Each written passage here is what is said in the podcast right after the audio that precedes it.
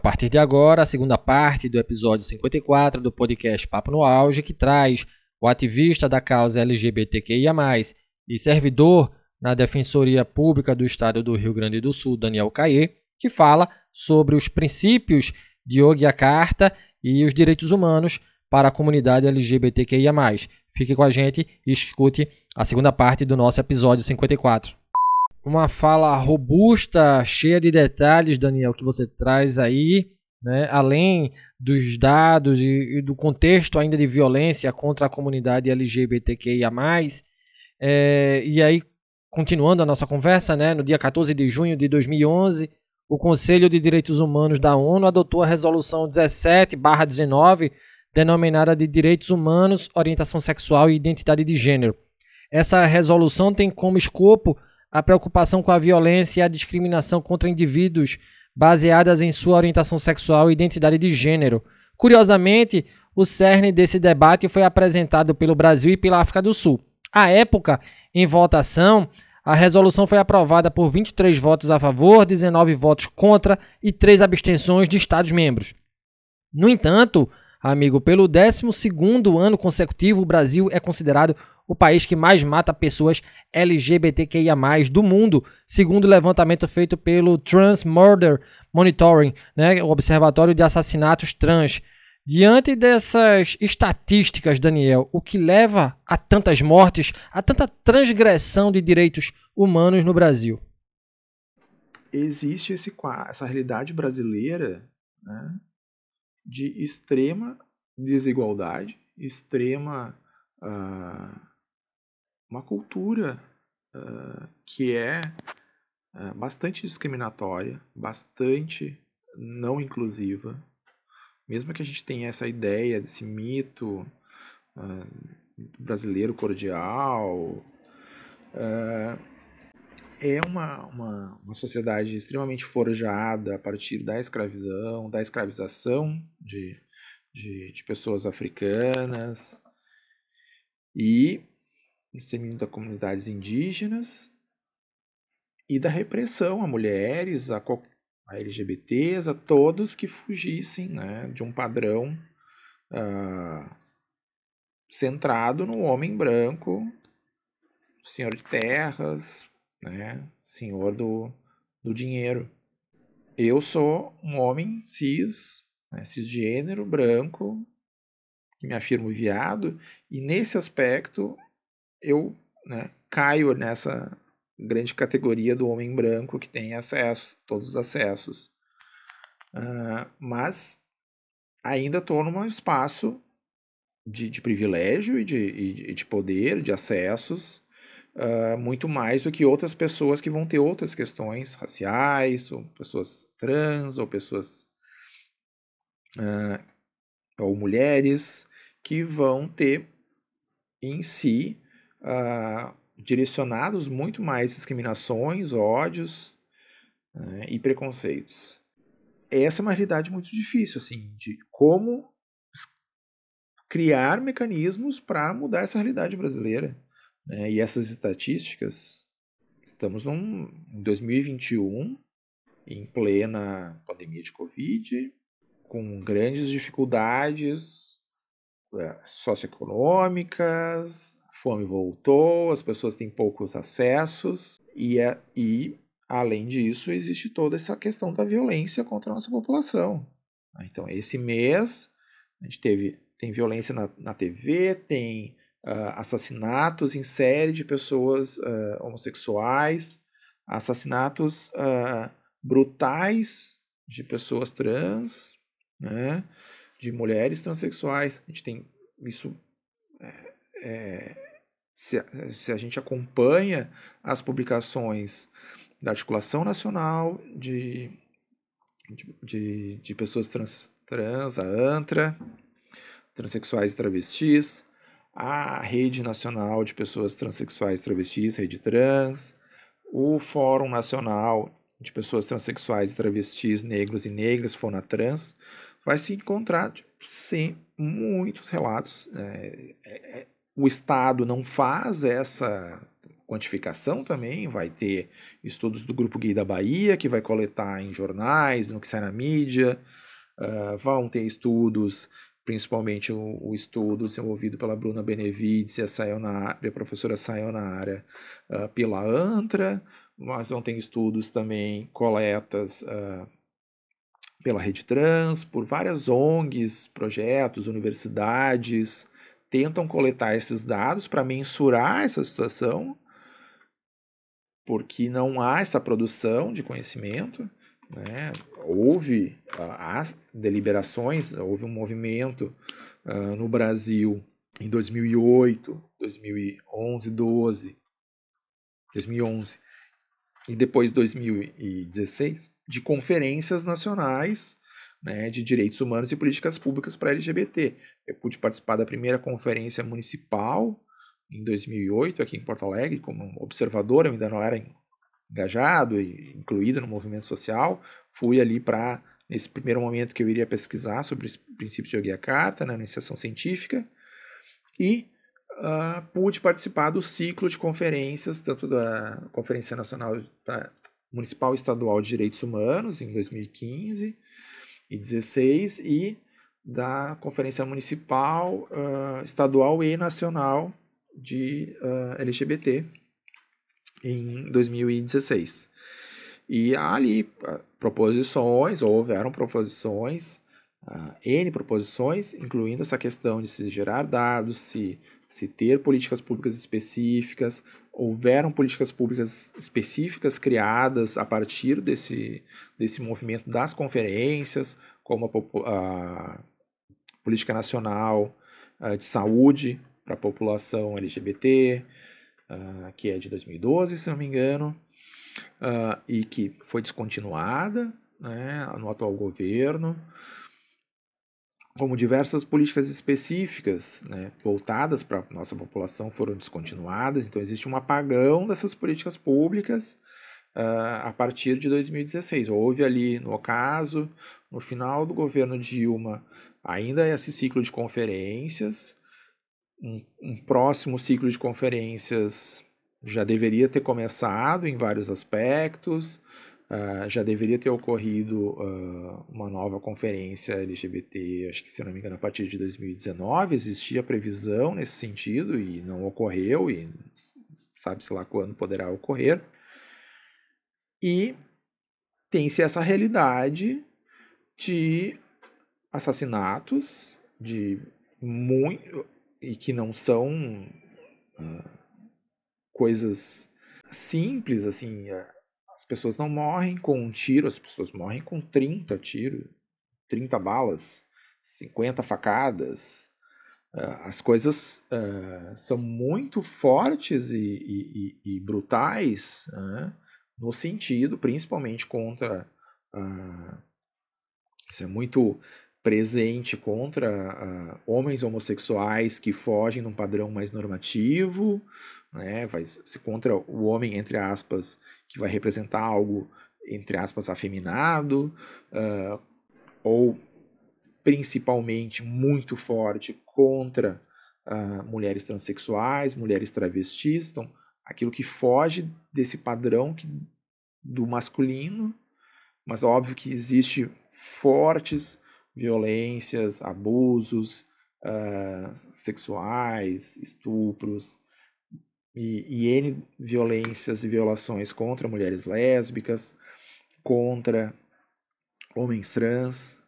É, uma listagem muito forte, assim, muito grande de uh, crimes que pouco se consegue uh, avançar, de se ter uma eu mesmo estava acompanhando, exemplo, nesse ciclo de conferências, uh, um, havia um uh, representante de uma cidade aqui do Rio Grande do Sul que ia ser, acho que, se não me engano, uma das poucas pessoas com deficiência uh, que iria representar aqui o nosso estado na Conferência Nacional LGBT em 2016 e entre a Conferência Estadual e a Nacional, que tinha uma diferença de um mês entre uma e outra, ele foi assassinado na sua casa.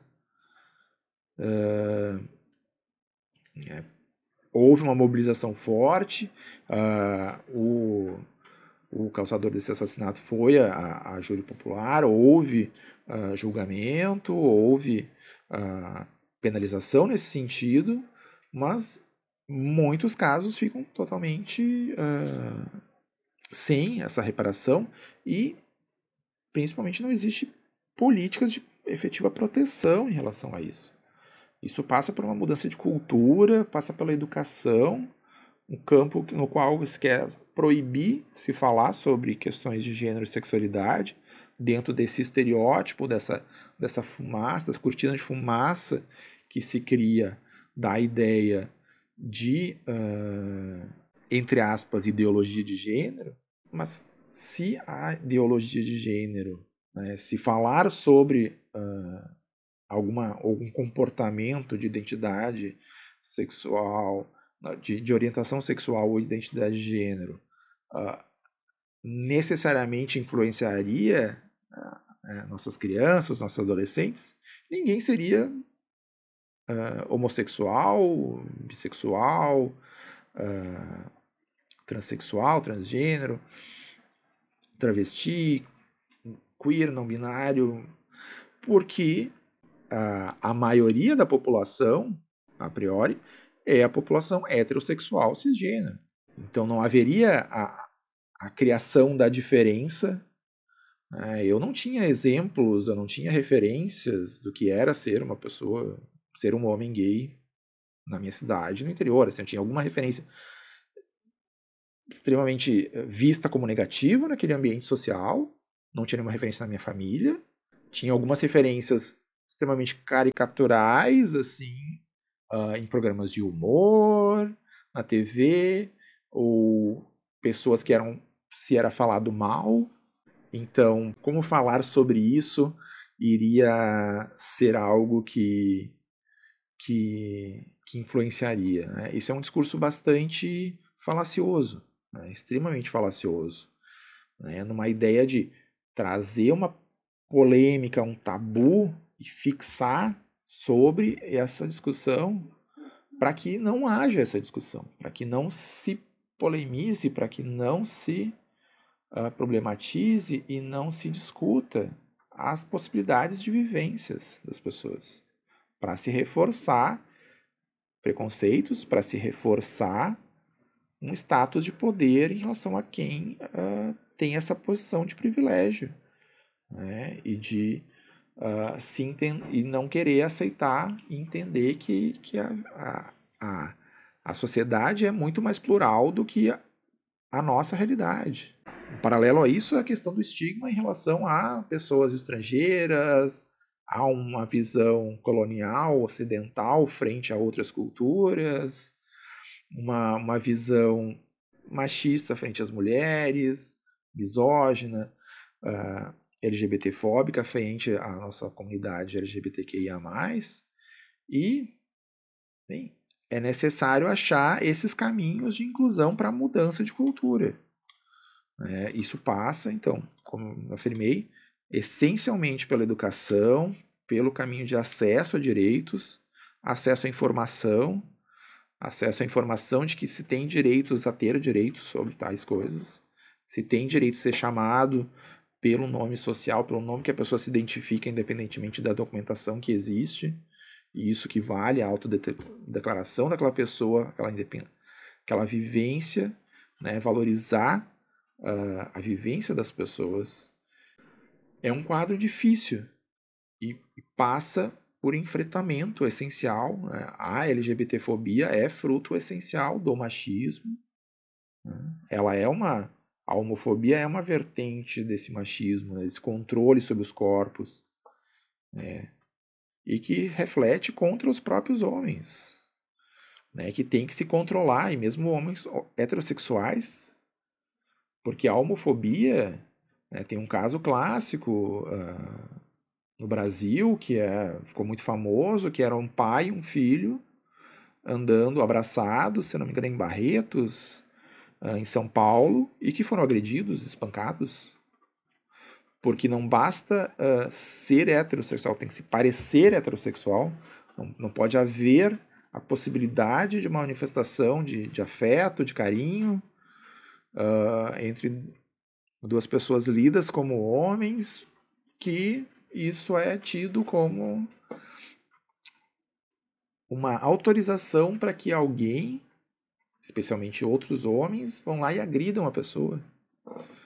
É, essa é uma situação uh, realmente uh, triste e uma realidade que a gente, como sociedade brasileira, tem que enfrentar para criar novos caminhos, novas realidades. Para uma sociedade efetivamente inclusiva, que agregue, uh, porque o tamanho dessa violência é praticamente imensurável, porque não, não se tem quantitativo real disso.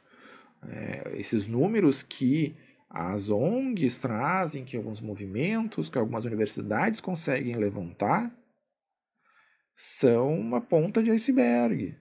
Né? Existe obrigatoriedade de, de, de inclusão, de, de relatos de violência, por exemplo, nas unidades de saúde, mas daí ah, as pessoas não são treinadas para fazer isso, as pessoas não fazem, as pessoas não preenchem. Nos boletins policiais deveria né, ser sinalizado, mas daí não é preenchido, é preenchido errado. Né? No meu próprio órgão, a Defensoria Pública tem um campo, nome social, que, que, que as pessoas deveriam preencher para pessoas transexuais travestis que não uh, fizeram ainda alteração da sua documentação civil.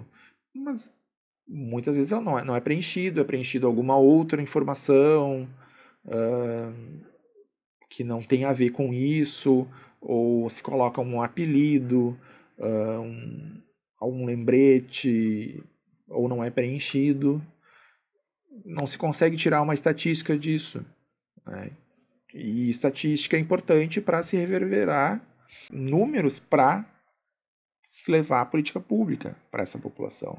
E por falar em políticas públicas, meu amigo, como anda a relação entre o Brasil de hoje e suas políticas públicas com a comunidade LGBTQIA+, né? Quando a gente sabe que o atual governo não é favorável a instituir políticas que beneficiem explicitamente essa comunidade. Continuaremos a ter mais mortes, mais infrações de direitos, direito à vida por ser quem é? Em relação ao que existe né, hoje né, de política pública para a nossa comunidade LGBTQIA, e especialmente no âmbito do governo federal, mas isso também acontece nos âmbitos estaduais e municipais, e isso já não é, não é de hoje. Uh, existe, uh, muito, infelizmente, a evolução das garantias de direitos uh, e políticas públicas para a população LGBTQIA, no Brasil, foi muito sendo dada pelo Executivo Federal, nos governos Lula e Dilma, e governos estaduais e municipais, mas progressistas também foram trazendo uh, construção de conselhos, construção de, uh, de normativas uh, por exemplo, existe Porto Alegre, existe uma normativa na lei orgânica de, de, Porto Alegre, se não me engano é de 2000, 2000 e pouco, sobre uh, multas a estabelecimentos que discriminem né, com base na orientação sexual. Desconheço qualquer, qualquer caso de aplicação disso né, na prática. Uh, existem, às vezes, criação de, de políticas, mas que não são colocadas em prática. E isso é um grande problema não só de hoje. É, mesmo às vezes, em momentos mais favoráveis, essa uh, colocação em prática não era tão simples.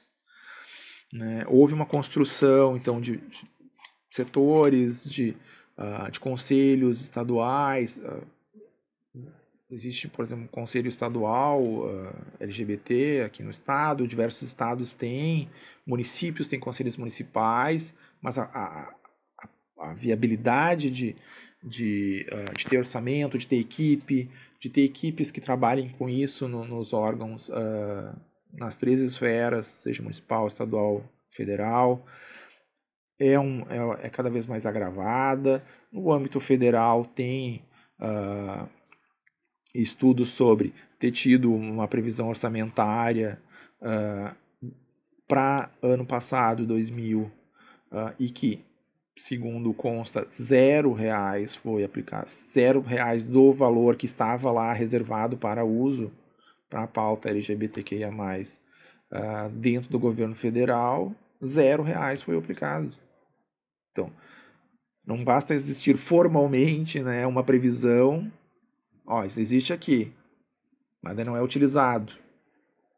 Ou existe uma coordenadoria, existe um, uma, uma sessão, uma comissão, um, um órgão aqui específico, que daí tem uma pessoa lá e aquela pessoa que lute, que se vire, que faça alguma coisa sozinha, porque não tem equipe, porque não tem orçamento, porque não tem uh, outros, os outros setores não dão, não dão bola para aquilo. Então é um momento extremamente difícil e que como muitas coisas foram construídas, então dentro do âmbito do Poder Executivo, uh, por exemplo, política nacional de prevenção de HIV/AIDS para homens homossexuais, uh, travestis e homens que fazem sexo com homens, que era no âmbito de prevenção do HIV. Era uma política. A priori está descontinuada, não está sendo aplicada, continuada a política nacional de proteção à saúde para a população de lésbicas, gays, bissexuais, transexuais, travestis. A priori está descontinuada. Né? Não, ah, não se tem novos ah, investimentos nessa temática. Existe o que existe, né? existem órgãos, e daí nos seus âmbitos vão, uh, com as suas independências, uh, mantendo políticas. Uma das políticas é essa, por exemplo, essa questão que eu citei, uh, do, de ter política de nome social na Defensoria Pública. aqui eu sei do Tribunal, Tribunal Regional Federal da Quarta Região, Tribunal Regional do Trabalho da Quarta Região, alguns outros órgãos vão tendo esse tipo de política para inclusão, para acessibilidade, das, acesso das pessoas, por exemplo, transexuais travestis, uh, terem acesso respeitado o nome social. Né? Outros órgãos não têm, talvez não, nunca terão, ou por que não tem, por que, que também não criam. Existe normatização disso no governo federal, se não me engano, um dos últimos decretos assinados pela ex-presidente Dilma uh, é exatamente sobre isso. Ela, uh, ao, ao final da Conferência Nacional de Direitos Humanos de 2016, que era dentro dessa lógica de conferências conjuntas com a Conferência Nacional LGBT, de pessoas com deficiência, de pessoa uh, idosa e de criança e adolescente, uh, foram agrupadas uh, já numa lógica de encurtamento de, de orçamento, e, uh, mas se ocorreu a conferência, ocorreu produção de, de textos uh, e de, de, diretrizes para novas políticas públicas, houve a assinatura dela de um decreto sobre a utilização do nome social no âmbito do Executivo Federal. Deveria levar um efeito cascata de outros órgãos Aqui no nosso estado, Rio Grande do Sul, já existia essa normatização desde 2012, né? ah, de existir um documento de, de nome social, claro que agora ah, com a regulamentação do próprio uh, Supremo Tribunal Federal em 2018 da possibilidade de retificação de registro sem precisar de passar processo judicial, uh, sem precisar de documentos médicos, já na, todo nessa lógica de não patologização das identidades transexuais travestis, há um avanço que as pessoas podem ah, né, buscar diretamente esses, esse, esses direitos sem precisar da questão do nome social, mas ele pode ser útil ainda para pessoas que estão uh, na fase da busca desses direitos, que é, é um instrumento. Né? Ele é um, era um instrumento, de certa forma, de uma uh, cidadania precária, né? pensar um pouco umas ideias que a Berenice Bento, uma antropóloga, uh, socióloga da, Federal do Rio Grande do Norte, vai trazer sobre isso, sobre a questão do nome social, uh, que ele não uh, contemplava, ele não equivalia né, a um documento, a alteração de registro, que é o que se garantiu agora, né, e existe essa garantia a partir dessa decisão do Supremo Tribunal Federal. Mas ele pode ser útil ainda para pessoas né, que estão nessa busca de uma, uma afirmação da sua identidade. Então, é uma situação assim de total desafio. Existe essa ofensiva antigênero uh, alargada né, no Brasil. Ela é muito forte e presente na América Latina, mas também em outros locais. Uh, recentemente, a Hungria uh, aprovou uma legislação proibindo, uh, entre aspas, propaganda né, sobre questões LGBT no, no seu país.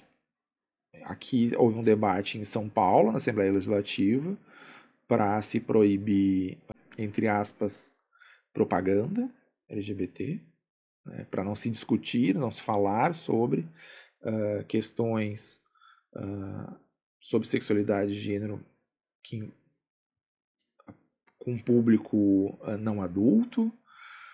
a gente tem uma realidade, por exemplo, na Rússia, que é proibida a ideia de propaganda LGBT. é proibido, se não me engano, até 2100, por um decreto do presidente Putin, a realização de paradas LGBT em Moscou. as pessoas são presas, não, não existe lá, né? não existe dados exatos, porque não existe transparência quanto a isso, assim como não há transparência em relação a diversos países. Né? Tem vários lugares que né, tem esse número, esse dado, de que ah, cerca de sete países têm pena de morte para LGBT, mas outros países também existem questões assim que e, e restrições de direitos. Não avançou houve esse projeto em São Paulo, mas o mesmo argumento está sendo utilizado para diversos outros projetos em outras assembleias legislativas, em câmaras municipais. Essa pauta não tem avançado, é muito dificilmente se avança nessa pauta, se agregar políticas públicas para essa, essa população. Uh, enquanto isso, ao nosso lado, hoje, saiu informação, uh, hoje, 26 de, de junho, aprovação pelo Senado da, da Argentina, aqui ao lado, de cotas para a população transexual para concursos públicos. Ó. Se não me engano, de 1% existe algum avanço nesse sentido no Brasil, em programas de pós-graduação, em alguns concursos, mas o acesso das, dessas pessoas a esses espaços ainda é muito pequena. Né? As pessoas têm estado, né? eu comentei quando entrei na faculdade de Direito, em 2003. Eu fui saber de ter algum um homem trans, aluno da faculdade de Direito, acho que em 2013 e 14. Né? Foi entrar uma entrar já uma uh, mulher uh, travesti na, na faculdade, acho que no início de 2014, se eu não me engano. Então, é um caminhar, é um fluxo e contrafluxo, assim, vejo muito isso, assim, existe esse caminhar, essa luta por direitos, mas existe uma contramaré que, que vem tentando impedir essa evolução dos direitos, das políticas públicas e dessas garantias. É meio que um desafio da nossa geração, da, do nosso tempo. E, e a pandemia, sem dúvida, assevera essa situação. Assim. É, o que a gente vê é, não havendo política pública por exemplo, para a distribuição de, de garantia de, de, de renda, para as pessoas se manterem protegidas frente à pandemia, é, tanto o movimento negro, N movimentos, e o movimento principalmente liderado pelas mulheres transexuais travestis, em, em, em todos os estados, assim, se vê o movimento se mobilizando para arrecadação de alimentos, roupas, uh, doações, para conseguir se fazer a distribuição de alimentos para as pessoas se manterem vivas uh, durante a pandemia, por não haver uma continuidade né, ou em uma grande dificuldade de acesso a políticas de renda, como auxílio emergencial, Bolsa Família e outras uh, uh, políticas públicas que também, mesmo existindo, são limitadas e são dificultadas uh, no seu acesso. Então, não sei se consigo dimensionar o que, o que há né, dessa realidade, porque também há muita coisa que é invisibilizada né, nesses, uh, na nossa população, mas é extremamente desafiador. Desafiador estar vivendo esse momento e tentar garantir uh, minimamente políticas públicas. E as pessoas né, que nos ouvirem, e que, sem dúvida, contem com o que existe de, de, de, aparato assim ainda estatal operante nessa defesa dos direitos humanos. Muito as defensorias públicas, os ministérios públicos, uh, as universidades, né, as ONGs locais, uh, para se uh, assessorar, para ter orientação sobre políticas públicas que estejam sendo implementadas, como acessar direitos, como reivindicar aquilo que não está sendo implementado por via judicial, por via uh, de atuação desses órgãos públicos, porque isso é muito importante. Conseguir uh, exigir que aquilo que existe já de, uh, de direitos garantidos seja aplicado, seja garantido, seja acessível para a nossa população. Bacana, Daniel. E sendo você um profissional do direito, um militante dos direitos humanos e da causa LGBTQIA, você é um otimista quanto à mudança de paradigma, Daniel? A geração dos meus filhos, que tem entre 12 e 5 anos, é, verá um Brasil mais humano? Sobre essa questão, né, o que pensar para o futuro, né?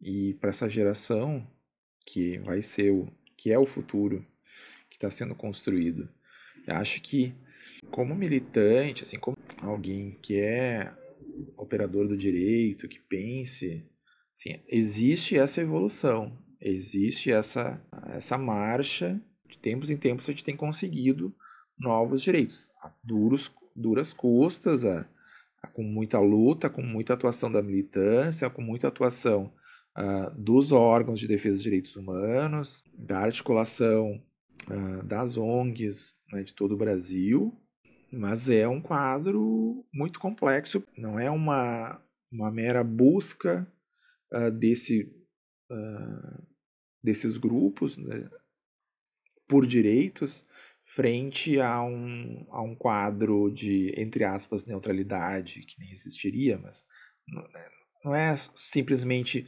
Estamos pleiteando direitos para termos direitos uh, como pessoas cisgênero e pessoas uh, heterossexuais, também tem, como há um fluxo contrário né, de se retirar direitos que já conquistamos, né, se tentar uh, vetar que se use nome social por pessoas transexuais travestis, se vetar uh, que uh, pessoas homossexuais uh, têm união civil, tem diversos projetos de lei no, no, Congresso Nacional que são contrários, tentando via legislativo, que não, que não aprova coisas favoráveis à nossa população, votar coisas contra a nossa população. Né?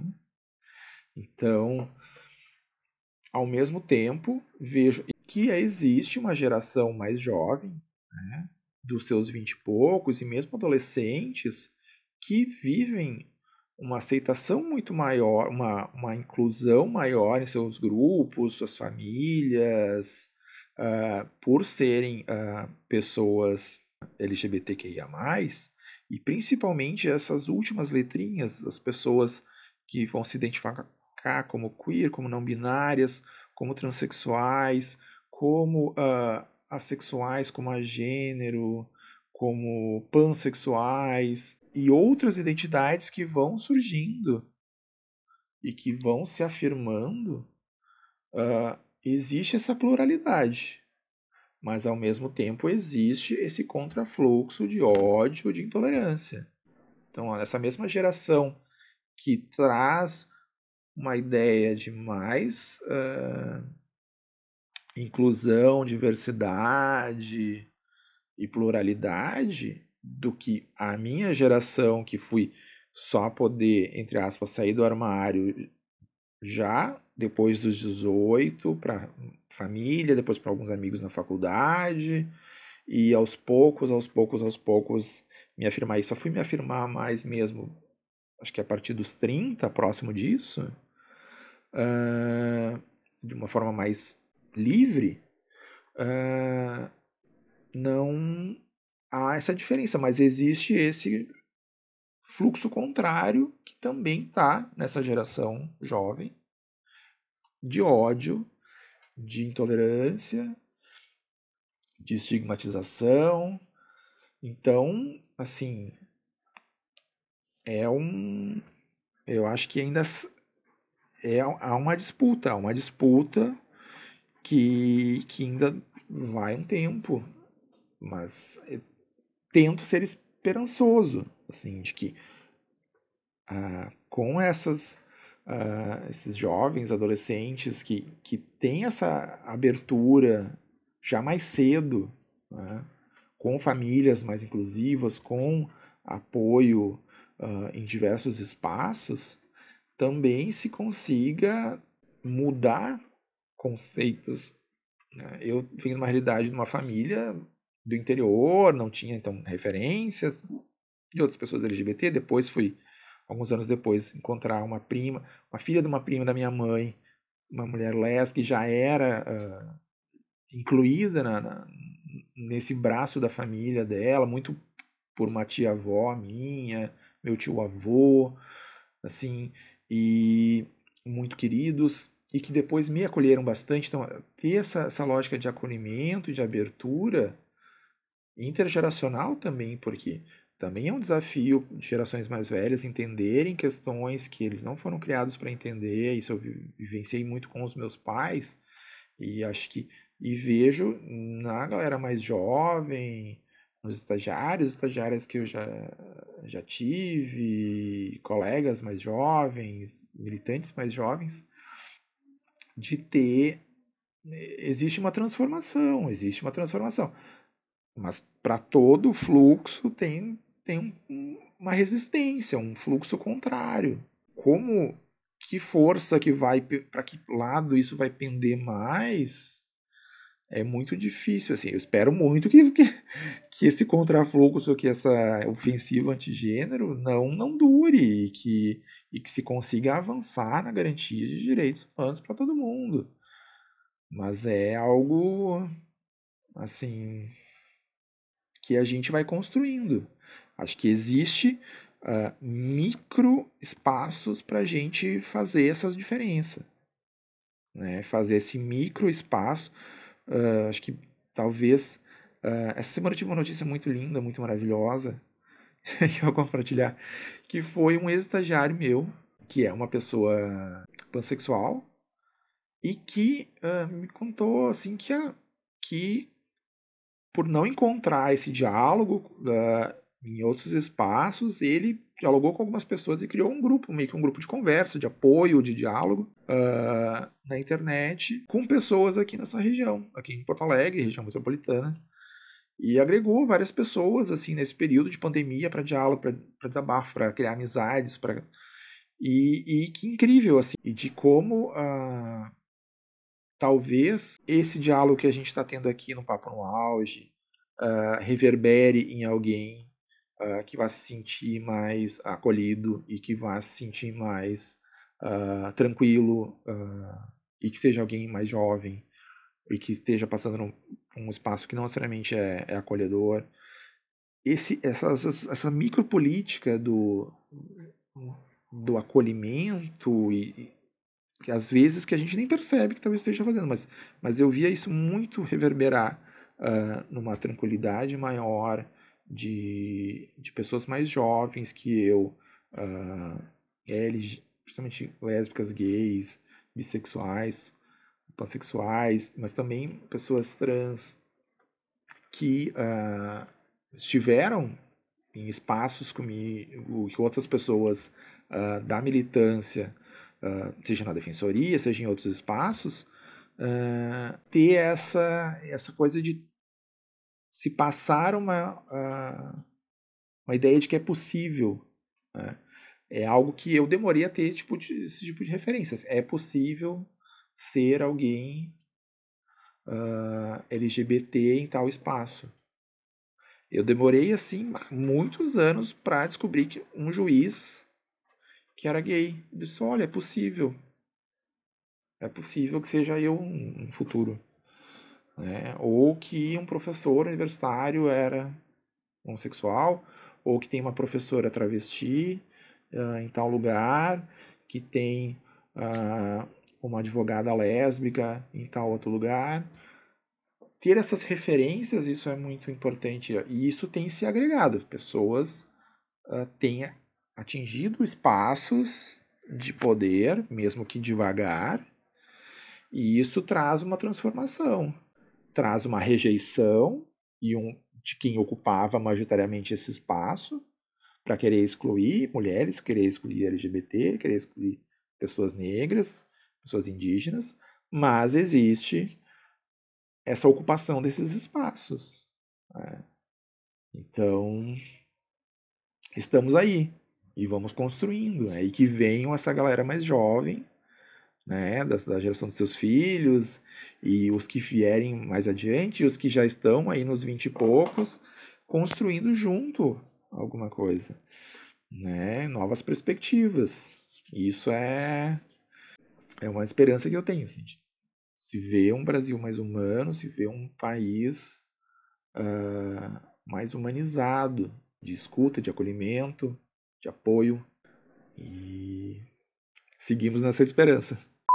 E chegamos ao fim deste episódio do Papo no Auge. Conosco, o servidor público da Defensoria Pública do Estado do Rio Grande do Sul e ativista dos direitos LGBTQIA, Daniel Caie, abordando uma temática urgente. Daniel, eu quero muito te agradecer né, pela presença aqui neste nosso espaço. A tua voz é muito poderosa, ela é essencial para estes tempos tão violentos. Obrigado de verdade. E como indicação de leitura, filme ou série, né, o que é que você sugere para a gente para que a gente possa ampliar o debate e gerar maior consciência entre as pessoas? E mais uma vez, meu amigo, gratidão. Meu querido professor Saulo Novaes, muito obrigado pelo convite né, de participar nesse Papo no Auge. Né, já tinha, estava acompanhando alguns episódios e e debates, e é muito importante esse espaço de diálogo.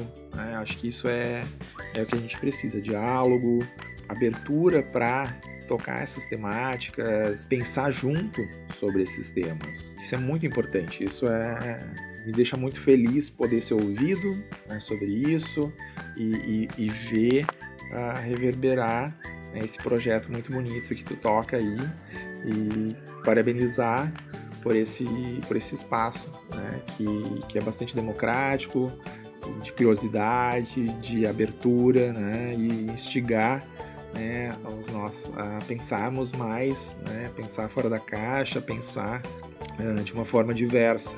Então, muito obrigado por, por esse espaço e é, comentasse de, de algumas indicações em tem um documentário chamado Parágrafo PH, no final, 175, referente ao parágrafo 175 do Código Penal Alemão de 1870, do Império Alemão, que seguiu vigindo uh, e os nazistas utilizaram esse parágrafo que condenava a sodomia, né, a, a homossexualidade, para perseguir durante o Holocausto, prender uh, pessoas homossexuais, homens homossexuais principalmente, também mulheres lésbicas, e existem entrevistas com sobreviventes desse episódio para se lembrar né, de que também a nossa população uh, já passou por essa experiência de estado totalitário, de perseguição, assim como passa em outros uh, aspectos, né, hoje em dia em vários locais. É, acho outro outro uh, documentário que eu acho muito importante, que eu sempre fazia uma certa analogia de um para o outro, que é o A Jihad for Love. Uh, jihad no sentido de uh, luta, a luta islâmica, a luta uh, religiosa islâmica, pelo amor, que narra uma rota de fuga criada por uma ONG que hoje em dia lotada no, Canadá, de iranianos, principalmente homossexuais, que fogem do regime iraniano, uh, que tem pena de morte para pessoas homossexuais. Né? Uh, curiosamente, um dos primeiros países a fazer cirurgias de re, redesignação sexual para mulheres transexuais é o Irã, por uma interpretação que se fez, se não me engano, pelo ministro de Saúde, uh, dos textos religiosos de que o pecado era ser homossexual, mas se existia uma questão né, de saúde da pessoa trans, se fazia a cirurgia e a pessoa, ok, né, era aceita. Há todo um tensionamento e umas questões sobre pessoas uh, gays passarem por cirurgias para redesignação sexual de forma forçada, ah, para não serem levadas à forca. Né? Existe eventualmente casos que se coloca né, enforcamentos de homens, principalmente homens homossexuais. Né? Esse, esse documentário me marca muito porque a partir dele, uh, dessa trajetória de fuga de homens uh, gays iranianos para a Turquia, para depois irem para o Canadá, uh, como uma rota de fuga, foi possível pensar e de alguma forma ajudar um amigo, hoje um grande amigo, um bom amigo meu, que é um menino iraquiano que quando começou a surgir o Estado Islâmico no Iraque, procurou a embaixada brasileira, teve um contato com um diplomata brasileiro que precisava de apoio, assim, por, por uma rede de, de contatos com por ter atuado nesse grupo que atua com refugiados aqui na, na URGS. Fui contatado com um ex-colega que trabalhava à época uh, na Embaixada Brasileira em Bagdá. Pude ter um diálogo com, com, esse, com esse menino que referia ter um início de perseguição ali de algum grupo, alguma coisa. Ele precisar fugir. Né? E a partir desse documentário foram surgindo a ideia de, de ele escapar via também Turquia, que foi o que aconteceu. Hoje em dia ele está vivo, está nos Estados Unidos, está bem. Um outro uh, documentário, filme que é bastante relevante, da, se, se encontra no YouTube, da Rita Moreira, uh, que se chama Temporada de Caça, sobre a perseguição de uh, LGBT, né, principalmente a Operação Tarântula em São Paulo, que era de perseguição e limpeza né, de espaços uh, do centro da cidade, uh, das pessoas LGBT, principalmente homens homossexuais, uh, mulheres transexuais, travestis, por parte da, da polícia né, brasileira. Ele traz assim algo que dialoga, acho que bastante com o que a gente vive de momento de ódio e de intolerância no momento atual. Né? Ele está disponível no YouTube, é, procurando temporada de caça. Rita Moreira, se acha facilmente. Uh, outro, acho que assim, trouxe ali algumas uh, leituras né, que, que eu citei ao longo da, da fala, né, seja Lynn Hunt, seja o Habermas com o outro, a Lynn Hunt com a invenção dos direitos humanos, a própria leitura dos princípios de Aguia Carta, uh, sobre os princípios, assim, existe textos muito importantes da Sônia Correia, né, no Brasil, do professor Roger Halp Hills. Uh, uh, recentemente eu participei de uma, uma live do Congresso uh, Internacional da, da Associação Brasileira de Estudos de Homocultura, ABE. Está disponível no YouTube também, que ocorreu agora em maio, organizado pela Universidade Federal de Mato Grosso, né, pela liderado ali pela professora Bruna Irineu, e que pude falar eu, uh, o Mauro Cabral, esse ativista argentino, que, e Sônia Correia, ativista brasileira, que participaram da elaboração dos princípios de Yogia Carta.